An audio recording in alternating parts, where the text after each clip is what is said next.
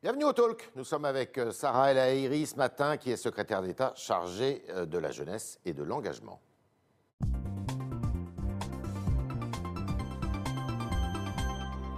Bonjour Sarah El Haïry. Bonjour. Alors, la jeunesse dans ces temps difficiles, pas de café, pas de restaurant, pas d'université, euh, pas de sortie culturelle. Est-ce qu'elle, quel est le, le degré d'acceptation que vous ressentez? C'est pas facile. C'est pas pas, facile. facile. on lui demande beaucoup. Vous savez, quand on a euh, entre 20 et 30 ans, c'est les moments où on se fait plein de copains, où on sort, où on construit une vie sociale. Donc oui, on lui demande peut-être et certainement plus d'efforts que pour le reste de la Ouais. population. Sauf que cette jeunesse, la nôtre, celle de notre pays, elle est euh, extrêmement résiliente. Ça veut dire quoi? Ça veut dire qu'elle ne baisse pas les bras. Euh, ils continuent à étudier, même si c'est difficile euh, en numérique à distance pour les universités.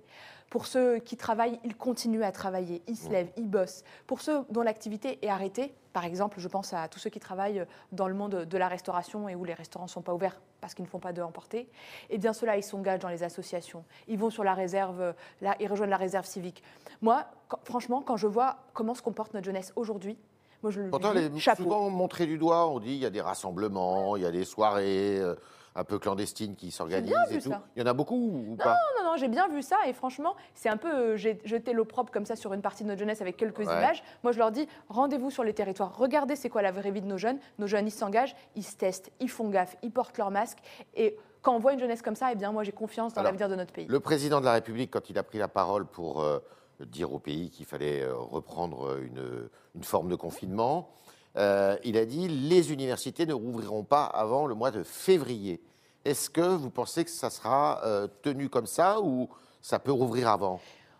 On a tous envie que ça réouvre avant et on fait tout pour. Mhm. Maintenant, la seule, euh, comment dire, la seule boussole qui nous guide, c'est la situation sanitaire, c'est la trajectoire euh, de cette courbe qui nous rend euh, quand même assez fous en fait parce que ça Ouais. devient cette arme. Mais la priorité qui est la nôtre, c'est évidemment de protéger la santé des Français.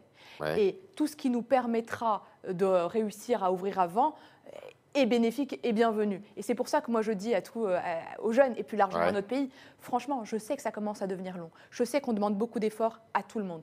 Mais si on tient ces gestes barrières, si on tient cette capacité à se protéger mutuellement, alors on fait baisser la courbe et alors on retrouvera notre vie, celle qu'on aime, celle- enfin notre vie à la française, plus vite et plus vite on la retrouve, plus on sera heureux. Parce que c'est de ces jeunes dont on a peur. On dit que c'est eux qui euh, bah, sortent justement, euh, se côtoient et qui après euh, bah, véhiculent euh, C'est absolument un le virus dans leur famille, un auprès des gens âgés. C'est un, faux procès, qu'on leur procès fait. Et moi, je leur dis, regardez tous ces jeunes qui s'engagent et n'allez pas chercher la division parce que quand notre pays il est uni, eh bien, on, il résiste et il résiste à tout. Alors, pour être très concret, est-ce qu'il y a eu des enveloppes de des budgets de libérés pour aider ceux qui euh, eh bien, ne peuvent pas travailler pour financer leurs études Oui, oui, il y a une, une- la dernière des dernières. En tout, c'est 6,7 milliards d'euros. C'est le plan à jeunes une solution. Et la dernière décision que nous avons. 7,7 millions. Milliards, milliards. milliards d'euros, mais tous, dans, dans- dans cette enveloppe, il y a quoi il y a alors, Alors, dans cette enveloppe, il y a euh, du soutien euh, à l'alternance pour stimuler euh, l'apprentissage, parce que c'est une voie d'excellence. Il y a euh, 100 000 missions de service civique pour ceux qui souhaitent s'engager. Il y a euh, des formations supplémentaires financées pour permettre euh, des métiers d'avenir. Il y a euh, la garantie jeune pour les plus précaires, Mhm. euh, ceux qui ont besoin d'un coup de main. Et ceux-là, il ne faut pas les laisser sur le bas-côté de la route. Et quand je vous disais la dernière des dernières, ça a été annoncé euh, juste la semaine dernière par le Premier ministre et euh, Frédéric Vidal, c'est une enveloppe de 56 millions au sein des CROUS pour aider d'urgence. C'est un fonds d'urgence. Je vais vous dire pourquoi. Pour aider quoi? Pour aider les étudiants qui n'ont pas pu travailler et pour certains qui ne sont pas boursiers et qui font partie de cette classe moyenne qui aujourd'hui euh, vivait d'une Ça finance, Par solidarité. exemple, le loyer des chambres euh, Ça peut financer, ou des ça- studios Ça peut euh, financer beaucoup de choses, c'est extrêmement large. C'est pour ça qu'il y a un traitement individuel. Il n'y a pas de case à cocher. On ne voulait pas. Il faut demander cette aide au CRUS. Avec un dossier. Avec simplement un dossier, mais c'est extrêmement accéléré et il n'y a pas de case à cocher. Donc si vous avez besoin d'un coup de main, et là je le dis vraiment à tous les étudiants, demandez au CRUS un coup de main parce qu'il y a un fonds d'urgence qui est mis en place et il est pour vous. Mais vous dites qu'il n'y a pas de conditions. Mais si, si on, est, euh, si on habite chez ses parents ou si euh, on n'a pas le droit à ça. Si on est étudiant, on a le droit de s'adresser au CRUS pour avoir un coup de main. Parce qu'aujourd'hui, la réalité, c'est que vous avez une solidarité familiale dans notre pays. Ouais. Et sauf que quand les parents, les deux, par exemple, sont dans une, une situation de chômage partiel et qu'ils perdent 20% de leurs revenus et qu'avant, ils aidaient leurs- leur, leur fils ou leur fille, eh bien, on fait comment? On regarde ailleurs? On fait comme si ça n'existait pas? Non. Notre responsabilité, c'est de trouver des solutions pour tous nos jeunes. D'accord. Alors, le, le débat porte aussi sur les vaccins aujourd'hui. On sait qu'en France, il y a quand même une grande réticence face au vaccin. Est-ce que vous savez si la population jeune, les 20-30 ans, comme vous dites, vont aller se faire vacciner? Est-ce que vous, vous allez mener campagne pour qu'ils se fassent vacciner? C'est un peu votre rôle aussi. Euh, franchement, euh, la question du vaccin, elle est hyper scientifique, elle est hyper technique. Moi, je ne suis pas, à l'heure actuelle, euh, en capacité de dire comment ça va se dérouler, quel va être le calendrier. je sais que c'est en cours de présentation. Ils, sont d'accord pour les faire vacciner Je n'ai pas, de, pas de chiffres réels. Moi, j'ai les chiffres généraux. Vous, vous allez vous faire vacciner? Oui, moi, je vais me faire vacciner. Dès le début? À titre personnel, oui. D'accord. Et vous estimez que, enfin, dans le gouvernement, tout le monde va aller se faire vacciner ou comment ça va se passer? Là, Monsieur Triard, vous cherchez la petite confidence. Euh, je, pense que notre, euh, la situation aujourd'hui appelle euh, au calme. On regarde tout ce, plan et ce déploiement. Le plus important, c'est ce qui nous permettra de sortir de cette crise. Alors, les jeunes ne sont pas le public prioritaire. C'est à partir du mois de. Même, ça va être élargi. Oui. donc, en attendant, eh bien. en attendant, on fait attention. faire attention. On Alors, justement ils risquent pour certains d'entre eux, et ce n'est pas un risque d'ailleurs, ils vont aller dans leur famille, ils vont retrouver les leurs. Est-ce que vous les encouragez à aller se faire euh, tester avant et après? Absolument. Se faire tester pour protéger ceux qu'on aime, pour, pour savoir euh, comment, dans quelle situation on est, et surtout garder un maximum de respect des gestes barrières de, la manière la plus stricte possible. Je vais vous dire pourquoi. Parce que, eh bien, on aime nos familles, on aime nos grands-parents, on aime nos parents, et on sait que si nous on se protège, alors on protège les autres. Et c'est comme ça qu'on fera baisser la courbe. Euh, il y a évidemment, aujourd'hui, on sait comment, on sait comment il faut faire. Il faut aérer, il euh, faut se laver les mains, il faut porter son masque. Je sais, c'est long, on le demande et on continue à le demander. Sauf que c'est une vraie arme. C'est une arme pour lutter contre ce virus. Et moi, je dis à notre jeunesse, vous avez tenu bon, continuez et faites-le avant d'aller voir euh, évidemment les personnes qui vous sont le plus chères. Si les écoles, les grandes écoles, euh, les écoles et les universités rouvrent, est-ce que vous mettrez des masques euh, gratuitement à disposition? La question des masques gratuits ou pas gratuits, il y avait une seule réponse. C'était une réponse collective. Aujourd'hui, il y a plein de collectivités, plein d'élus d'ailleurs que je salue, je salue l'action, qui ont distribué des, euh, masques aux personnes. L'État, il a fait quoi? Il a distribué des masques aux personnes les plus précaires, celles qui en avaient besoin. Et donc, on a envoyé des masques euh, aux familles qui ne pouvaient pas euh, l'assumer. Maintenant, aujourd'hui, nous vivons avec cet outil. Donc, moi, je pense que aucun étudiant ne doit rester à la porte de son université s'il n'a pas les moyens d'avoir un masque, et c'est ce que nous faisons, c'est ce que nous garantissons, mmh. ni aucun enfant à l'entrée de son école. À partir de là, mobilisation générale, la recherche du masque gratuit, c'est pour moi une sorte de totem. Le plus important, c'est que tout le monde y ait accès. Alors, il y a un projet de loi là qui a fait beaucoup euh, couler d'encre. C'est celui de, qui était appelé sur le séparatisme, qui en fait, euh, pour renforcer euh, les principes républicains. Est-ce que ce projet de loi est à la hauteur du défi qui est posé à la France? Ce, ce projet de loi, euh, il répond à deux objectifs. le premier objectif, c'est évidemment protéger les Français en se dotant d'outils, d'outils réels et concrets. Et le deuxième objectif de ce projet de loi, eh bien, c'est de lutter contre euh, aujourd'hui une, une, idéologie qui nous attaque depuis l'extérieur et qui nous attaque à l'intérieur de ce pays. Et je parle évidemment de l'islamisme radical. Pourquoi l'islamisme radical n'est pas inscrit dans le texte de loi? Monsieur Tréhard, vous savez, notre objectif avec ce projet de loi, c'est qu'il aille au bout. Ce n'est pas euh, de faire de l'affichage ou un symbole, c'est qu'on puisse l'utiliser. Et aujourd'hui, il y a un projet de loi, quand il est construit, il est construit avec euh, des, comment dire, avec des garants. Ces mmh. garants, c'est le Conseil d'État et le Conseil constitutionnel. Eh bien, il n'est pas possible d'inscrire une religion, un élément dans un texte de loi, sinon il est discriminant et ce n'est pas notre objectif. Et pourquoi ne pas changer la, Constitution? Et en plus, M. Tréhard, très, très sincèrement, la situation et la gravité de la situation de notre pays aujourd'hui nous amène bien sûr à aller vite, à répondre de manière très concrète et surtout d'arrêter de tourner le regard. Ça fait 20 ans qu'on s'est tous euh, finalement euh, habitués à ces petites compromissions. Néanmoins, sur le contenu, il y a eu des reculs. Je prends par exemple l'enseignement à domicile, l'instruction à domicile. Ça, devait être interdit, sauf exception, notamment pour les jeunes handicapés. Euh, on voit qu'il euh, y a eu une levée de boucliers, euh, pas uniquement d'ailleurs des, musulmans, mais aussi des catholiques. Est-ce que donc il y aura davantage de tolérance, davantage de possibilités de le faire, avec sous conditions évidemment, avec des déclarations préalables de ces de ceux qui veulent faire l'enseignement à domicile. Est-ce que vous regrettez qu'il y ait ce recul? Monsieur Traire, il n'y a aucun recul. L'école c'est ce qui permet d'émanciper, c'est ce qui permet d'avoir un dénominateur commun dans notre République, et c'est ce qu'on doit à nos enfants. Ce qu'il y a aujourd'hui dans le texte, il a évidemment évolué. C'est Mhm. normal parce que c'est, on a pris en considération l'avis du Conseil d'État. Et encore une fois, quand je vous dis que ce texte, nous, pour nous, ce n'est pas un symbole, c'est un vrai outil, c'est un vrai engagement pour permettre de protéger les Français, on veut qu'il aboutisse. On ne veut pas que les, que les articles soient considérés comme anticonstitutionnels et donc du coup qu'on ne puisse pas les utiliser. Et aujourd'hui, très clairement, qu'est-ce qu'il y a sur la question de l'instruction à domicile En respectant la liberté d'instruction, on change la règle. Quand on dit on change la règle, aujourd'hui, il faut une autorisation. Il faut que le rectorat, il faut que les équipes euh, des académies regardent, accompagnent le projet des, le projet des familles. Et on ne laissera aucun enfant sortir du giron républicain. Aujourd'hui, il y en a et on se dote d'outils pour que ça n'arrive plus. Donc c'est pour moi pas, une, euh, pas un recul, au contraire, c'est une adaptation qui nous permet de garantir qu'on pourra s'appuyer sur cet article pour protéger les enfants qui sont en dehors. Alors, une question. euh, la loi de 2004 interdit le port euh, de signes ostentatoires, notamment du voile, dans les écoles et les établissements scolaires. Est-ce qu'il faut euh, euh, interdire ce- ces signes ostentatoires à l'université? Certains le demandent. Certains le demandent. Aujourd'hui, euh, on est euh, à au début de la. On a, on a présenté le texte de loi. J'ai été députée, Monsieur Tréard, donc vous savez Ouais. à quel point le débat va être vif à l'Assemblée nationale. Ouais. Moi, je laisse euh, évidemment le débat avoir lieu à l'Assemblée et être enrichi si nécessaire. Ce qui est sûr, c'est qu'aujourd'hui, la loi de 2004, elle protège parce qu'elle protège un sanctuaire. L'école est un sanctuaire, c'est là où on, on instruit euh, nos enfants, c'est là où on, leur- on les dote de l'esprit critique, c'est là où on doit les protéger de toute influence idéologique ou religieuse à ce moment-là. Les autres espaces, Mhm. les universités, l'espace public, Mhm. le lieu de travail, sont des lieux qui sont différents. S'il y a une avancée législative à avoir, elle devra avoir lieu à l'Assemblée, mais à titre euh, plus personnel, je considère que l'école est un, lieu, est un sanctuaire, l'université est un autre, euh, un autre type de lieu. Donc, vous n'êtes pas euh, défavorable au port du voile, s'il ne- n'est pas intégral, évidemment, à l'université Absolument. Parce que, en fait, le port du voile intégral, aujourd'hui, est contraire à l'ordre public. Donc, Mhm. très concrètement, quand on dissimule son visage, on trouble l'ordre public. Et évidemment, ce n'est pas acceptable dans notre pays.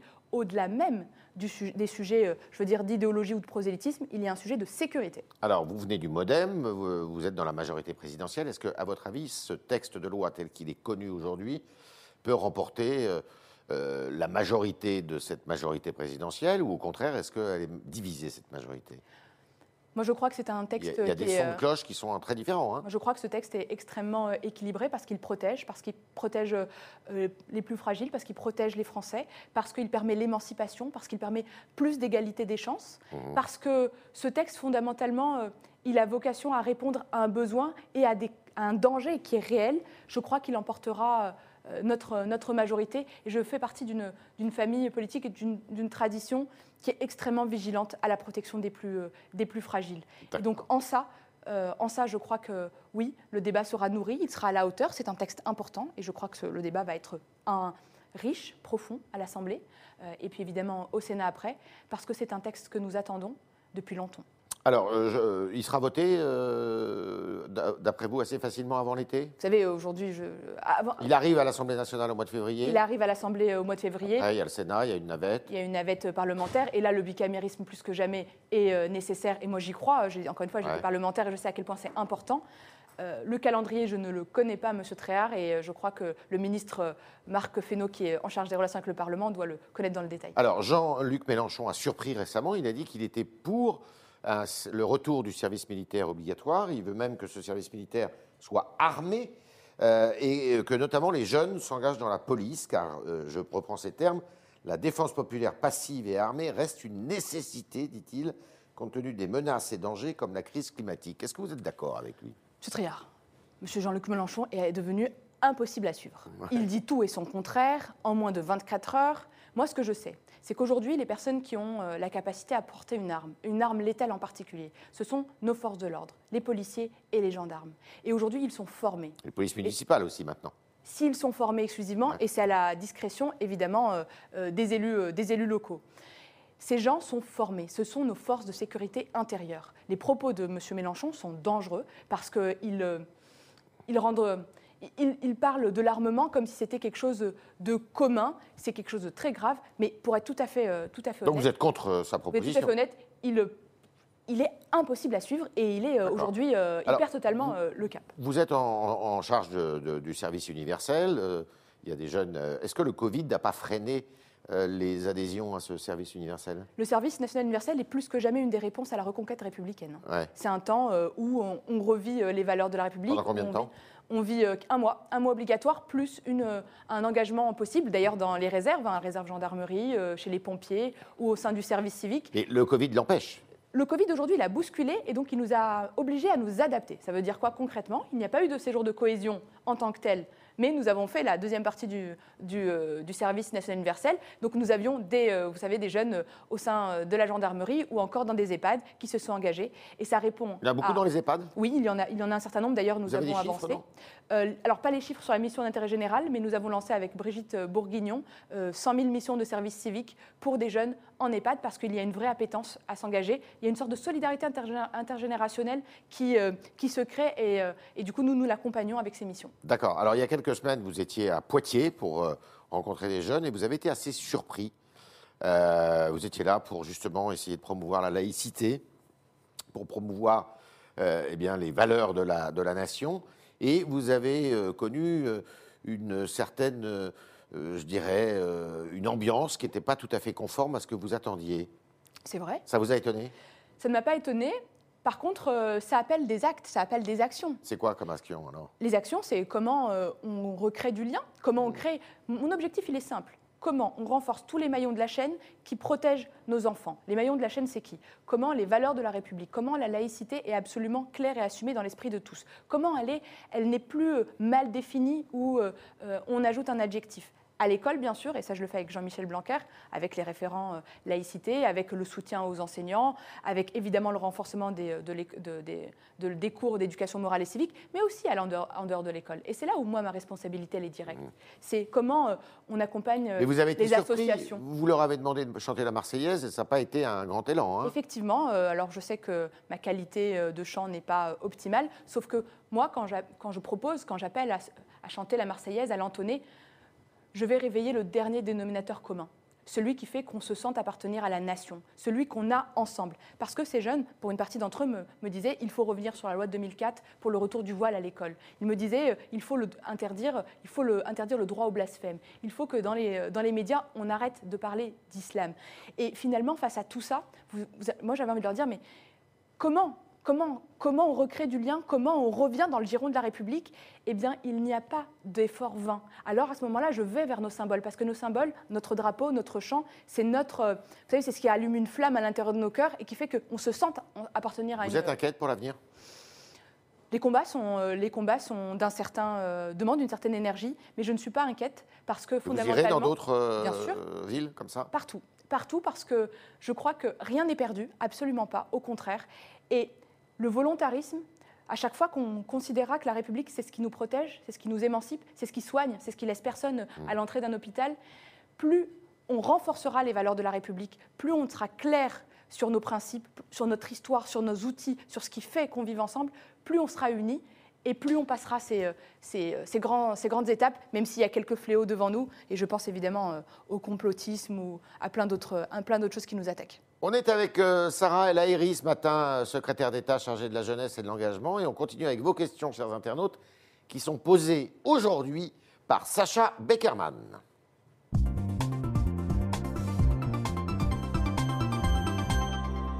Bonjour Sacha. Bonjour Yves, bonjour Sarah El Haïry. Euh, on commence avec une remarque de Mathilde sur le Figaro Live qui vous dit Le contrat d'engagement prévu dans la loi sur les principes républicains est moralisateur.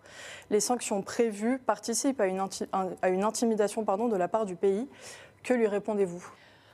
Le contrat d'engagement républicain qui est prévu euh, dans euh, la loi confortant les, valeurs de la République permet une chose et un seul objectif que jamais un euro d'argent public des Français n'aille financer des ennemis de la République. Voilà, ce voilà l'objectif qui est le nôtre. Il permet quoi? Il permet de soutenir et de protéger en réalité les associations. On parle de quoi? On parle d'1,5 million d'associations dans notre pays, de 22 millions de bénévoles. Eh bien, 98% des associations s'engagent sur nos territoires, on les connaît, je suis moi-même une, une engagée et une bénévole, et parce qu'on on doit les accompagner dans cette protection, et parce qu'il y en a qui utilisent le modèle associatif pour venir lutter contre nos principes et contre nos valeurs, alors il faut un outil plus large, plus commun, et qui pose des règles. Une association, évidemment, elle a vocation à respecter les règles de la République. Elle n'a pas à les combattre. Donc, je n'ai absolument aucune difficulté à porter ce contrat d'engagement républicain avec euh, Marlène Schiappa. D'ailleurs, nous allons lancer des nouvelles consultations euh, dans les jours euh, qui arrivent ensemble, parce que fondamentalement, il protège. Il protège les Français, il protège la République, il protège les associations et il lutte contre celles qui souhaitent nous mettre à genoux. Sacha. Alors, les entreprises embauchent de plus en plus d'alternants euh, sans donner de perspective d'embauche après. Euh, pensez-vous qu'il faille conditionner la possibilité de prendre un ou une apprentie à une embauche en CDD ou CDI demandait Émilie sur Twitter?